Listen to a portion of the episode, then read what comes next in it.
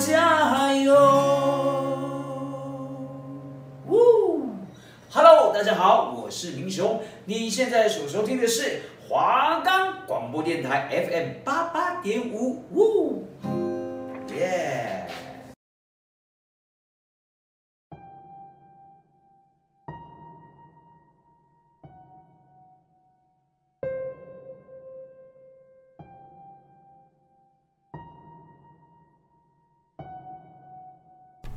如果你也跟我们一样害怕鬼，但又喜欢看都市传说，那就绝对不可以错过我们的节目。我们会带你一起探索台湾大大小小的传说。收听的时候，注意你的周遭有没有奇怪的事情发生了。会不会其实你现在身边也多了一个人？如果你也感兴趣，那就戴上你的耳机，专心聆听。只要你敢听，我们绝对放胆分享。准备好了吗？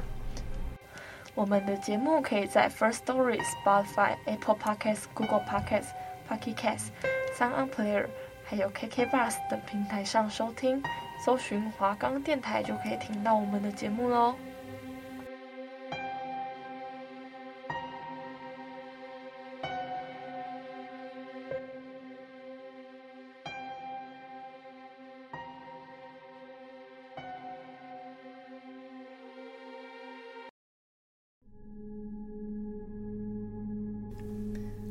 大家好，欢迎收听《与你一起聊传说》，我是主持人小薇，我是小婷。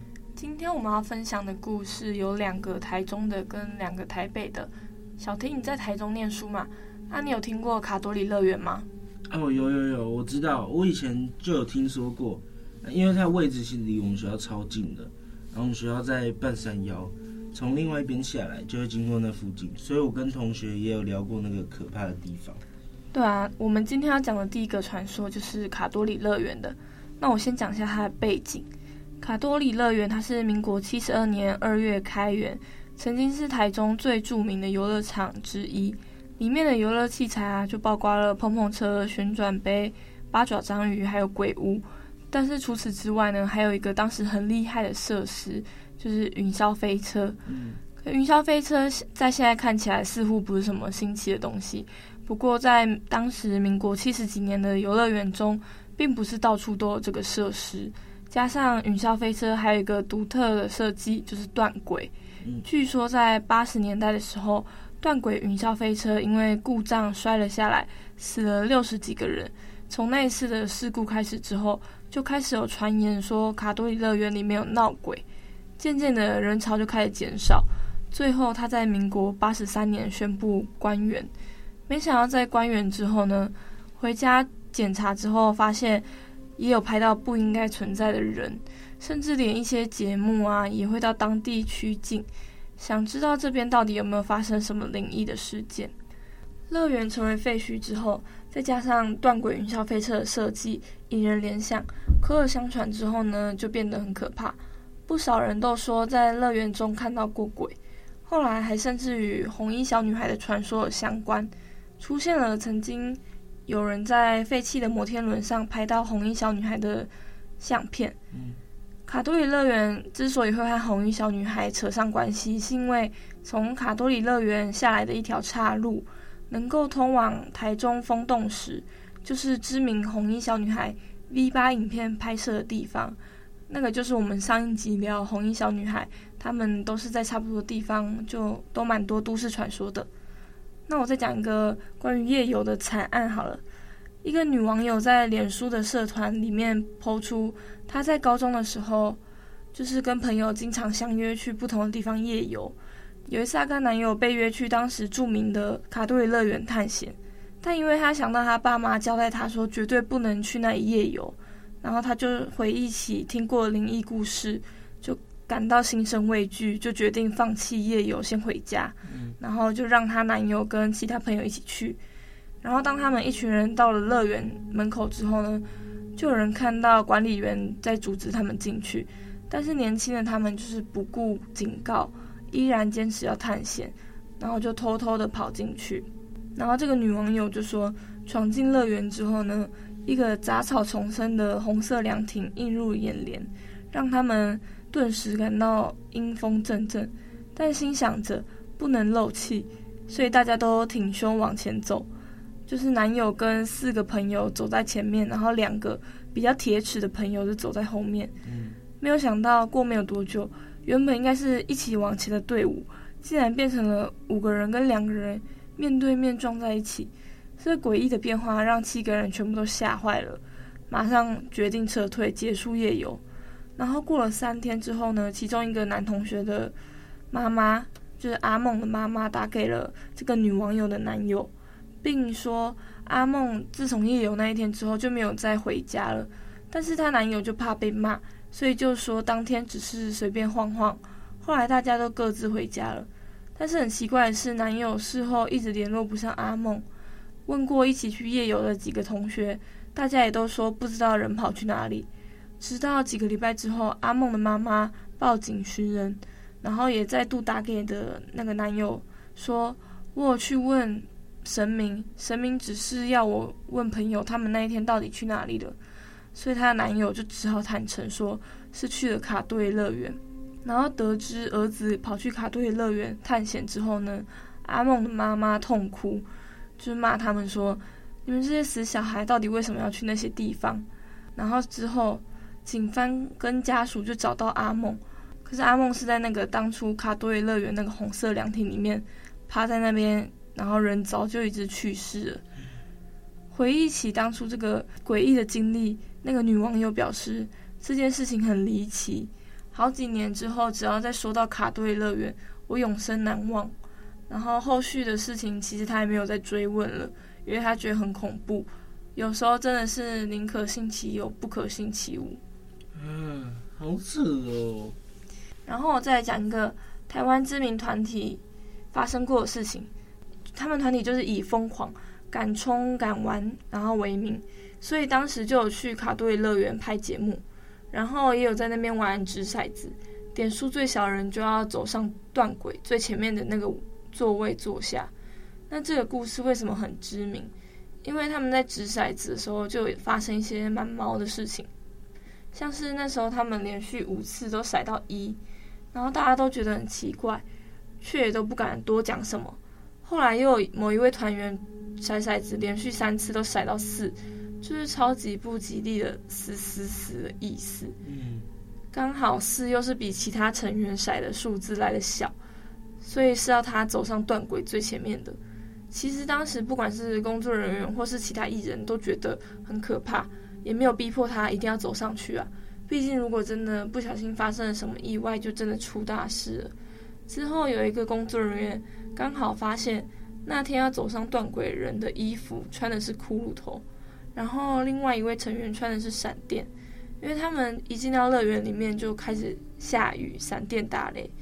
还有一位成员穿的是大象，他们一群人刚走到乐园里面的时候，就看到旋转木马上面的大象，也有说好想玩这个，然后这个巧合就让大家都吓到鸡皮疙瘩，也蛮庆幸那时候穿骷髅头的成员没有上去断轨。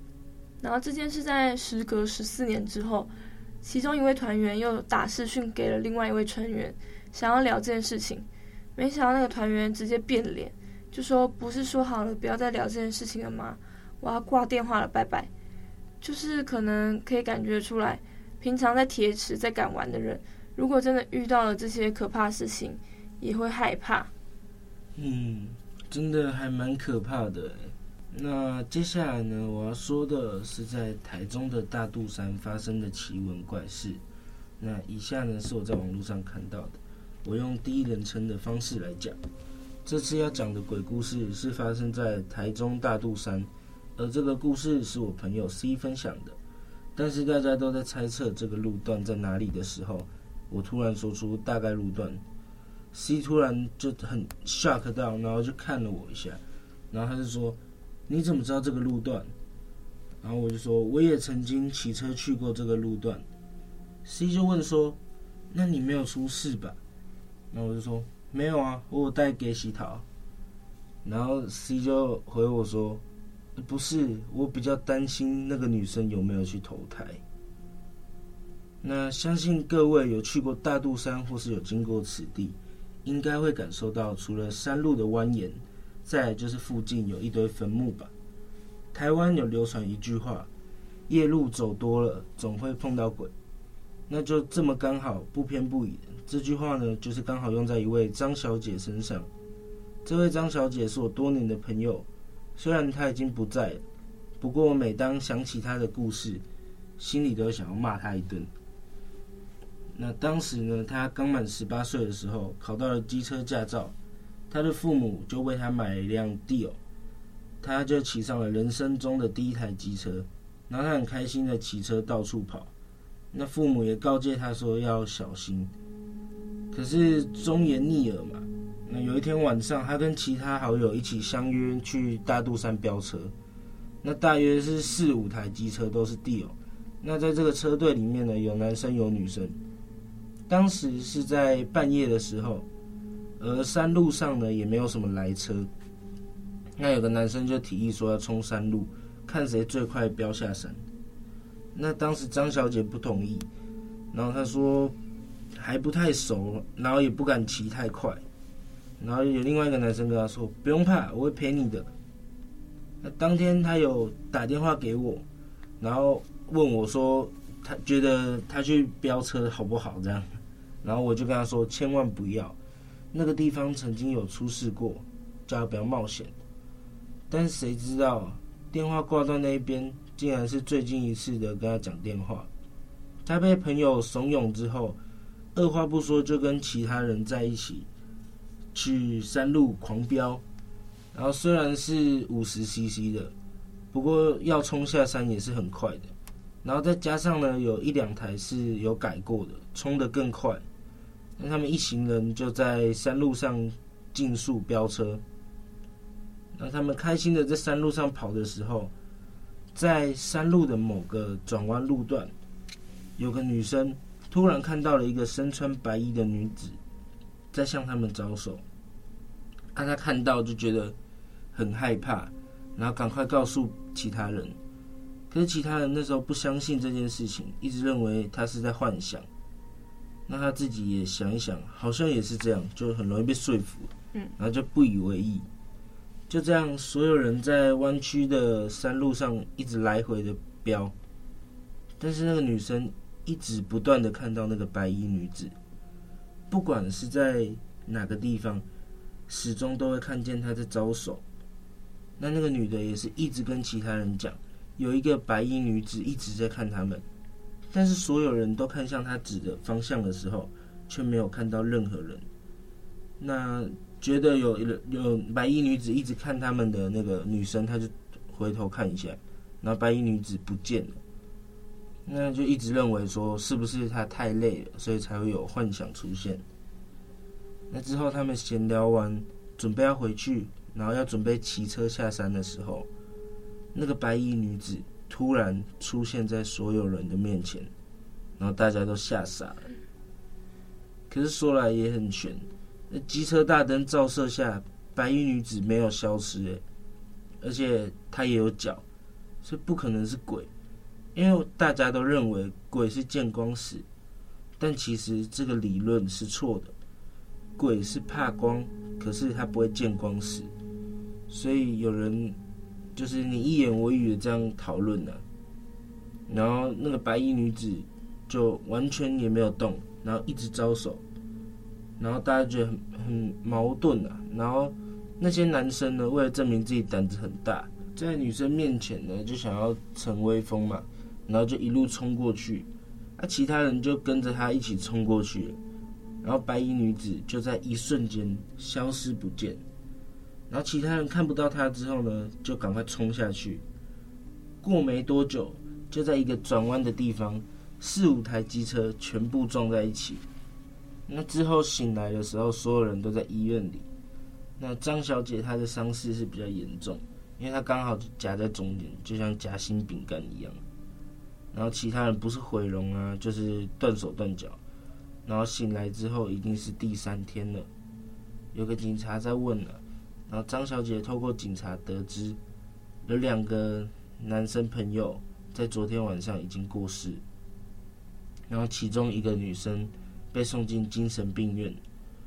那张小姐那时候根本搞不清楚怎么一回事，那就已经发生了惨剧。后来被一位路过的民众发现，然后赶快报警，她才得救。后来那个路人跟他说了所有的事情经过，他才知道发生了什么事。在那天晚上，他们所有人都撞车之后，所有人都倒在地上不断的哀叫，但他们全都有目睹白衣女子就站在转弯处的路中间，所有人因为速度太快，刹车不及，就全部撞在一起。那那个白衣女子就突然出现在山壁上，然后不断的嘲笑他们。可是那个笑声非常的诡异，大家就在昏迷的同时，听到一个男子的叫声：“还不消失！他们不是你的仇人。”听完就一起昏倒了。后来才知道，那个男人就是那位路过的民众，也就是白衣女子的友人。而且好巧不巧，所有人出事的地点就是那名白衣女子死亡的地点，而且上面就是她的坟。张小姐那时候听到，这整个就傻住了。原来白衣女子曾经跟他们一样，有一次被大石头绊倒，然后直接撞在山壁，头破血流，然后就死掉了。当时她的朋友就吓到全部落跑，也没有人打电话联络。然后一直到隔天早上才被路人发现，所以白衣女子就认为她会死是朋友害的，想要找他们报仇，所以只要在半夜呢看到年轻人经过，就认为是他的朋友。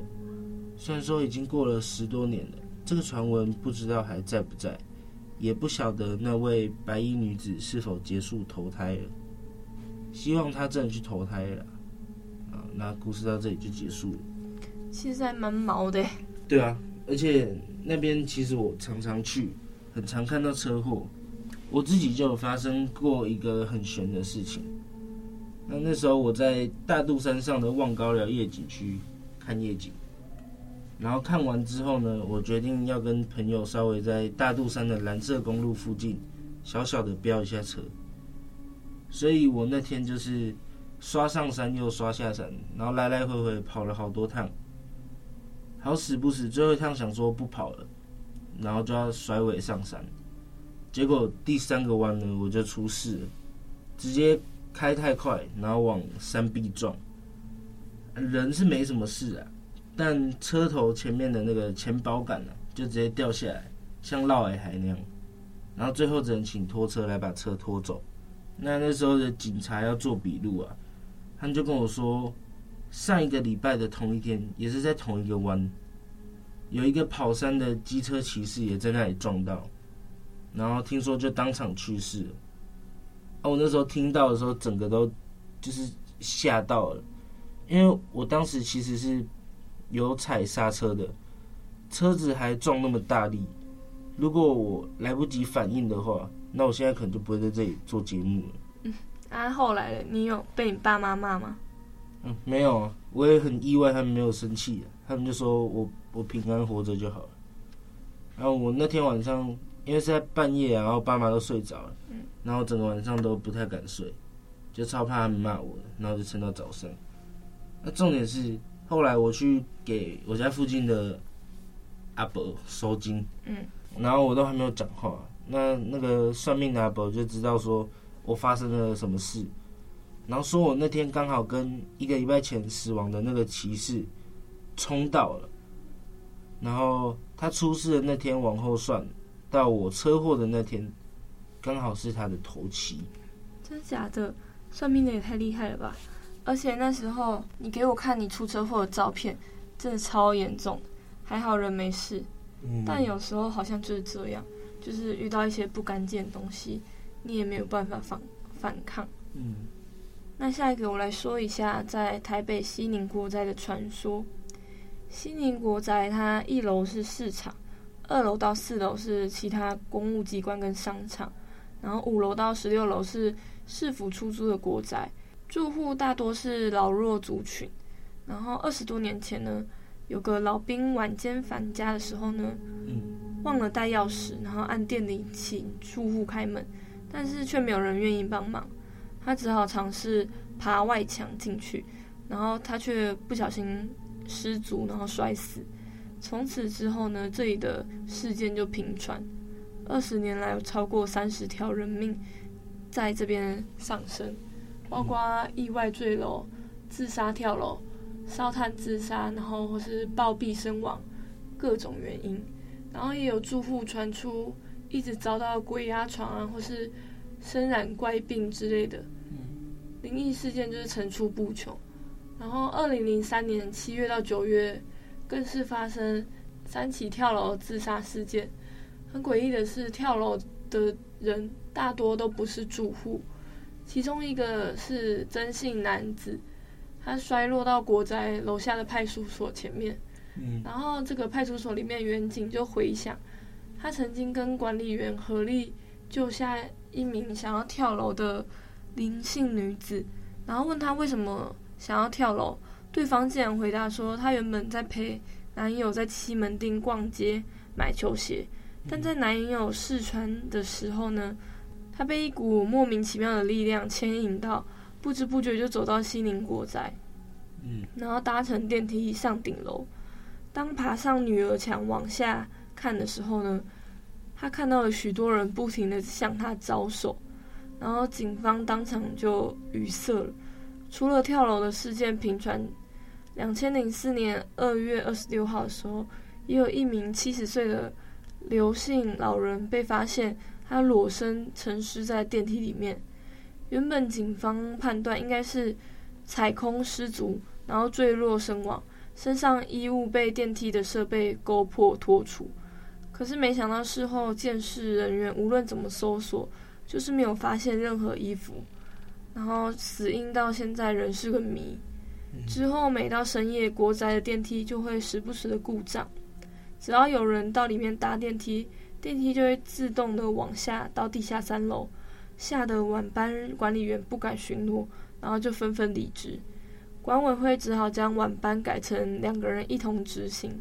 而先前在住户强力要求下，市府将派出所搬到国宅的一楼。然后期望改善意外频传的状况，谁知道那个资深警员私底下透露，现在的侦讯室所在的地方原本是警员的寝室，不过有太多同仁反映，房间没开空调就已经冷得像冷冻库，穿长袖盖棉被还是常被冷醒，有人睡醒发现他们在单人床上头脚对调，转了一百八十度。脚上还有清晰的黑青手印，警员当时就吓得宁愿在沙发上睡，也不愿意进寝室睡觉，所以所长只好将寝室改为侦讯室。啊，在西门町那里耶，太夸张了吧？没听你讲，我都不知道哎。那其实台北呢，还有很多隐藏版的都市传说，有些呢没有去找，还真的不太知道。像我就有看到关于台北的捷运站闹鬼的传闻，真的，我都还没有听说过关于捷运站的传说。哎，人那么多还会见鬼哦？嗯，对啊，我也觉得很扯。好，那接下来我讲第一个站就是中和新芦线的新浦站。那新浦站曾经发生过乘客在女厕所轻生，那因为没有举行招魂仪式。那导致女厕的灵异事件频传。曾经有女清洁员工指出，她在打扫的时候就感觉常常有人压着她的头。嗯，那乘客在女厕自杀，在新浦站呢，并不是第一次。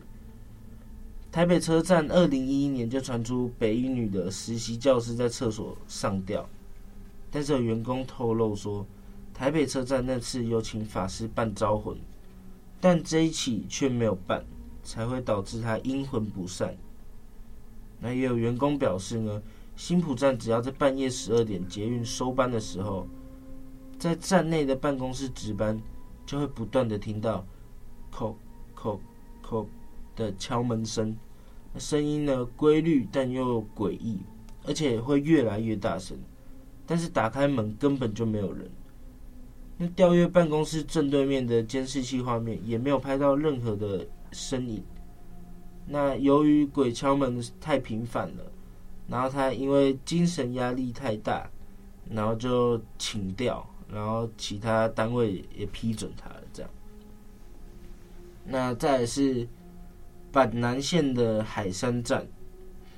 那曾经有站务员表示，当时已经结束营运时间了，但人员仍然留在站务室内完成后续工作。不过站务员却在月台的监视器画面中看到还有人在排队。那原本要打算用广播通知就好了，但后来他决定要亲自去告知。可是没想到，当站务员抵达月台时，却没有看到任何的人。那回到站务室，也有另外一个同仁跑来问：“你刚刚也有看到那群人了吗？”原来当时不是只有这个站务员看到，但那时候刷票机已经停止服务了，乘客是进不了月台的。那再是文湖线的松山机场站，松山机场站的站务员也表示，在午夜结束营运之后，监控台忽然拨了通电话。给在月台层的保全，那表示在监视器上呢，有看到一个女子在等候，请保全到月台，请那个女子离开。可是当保全到了月台后，却没有看到人。那当保全准备用对讲机跟总部监控台联络时，对讲机就传出：“哎，没事啦，没事啦。”当保全回到监控室询问那个监控人员时，监控人员表示。你记得我们用对讲机和你对话的时候，是不是忽然说没事了吗？因为当我们问你有没有看到那个女生的时候，她就在你旁边，而且和你一起看着摄影机。那那一天呢，保全就请辞了。那下一个是中和新芦线松山新店线的松江南京站。这是 PTT 的知名文章啊。那曾经有一个网友在松江南京站上车，上了列车后戴上耳机听音乐，看着窗外，然后几分钟后呢，列车就慢了下来。在列车准备要进站的时候，他就发现说：“哎，怎么外面的景色跟刚刚的松江南京站有点类似？”那当列车开门后，他确定自己又回到松江南京站了。那原本还以为自己搭错车了，可是不管怎么样搭错，都应该要是都不会回到他那时候上车的地方嘛。而且刚刚那班车不只有他一个人，有满满的乘客在车上。那那些人是，而且奇妙的是，当这个网友啊晚上在网络上 po 出这个奇妙的体验之后，竟然有不少的网友都留言说。自己也曾经在松江南京站发生过一样的事。竟然有这么多捷运鬼故事哦！嗯，而且有一些都是我蛮常会去的站诶。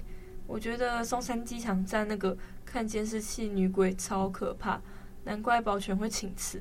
真的，我觉得松江南京站的很酷，感觉到了一个平行世界，而且还有其他人跟他有一样的经历。嗯，好。嗯，好，那今天我们的时间就差不多到这里。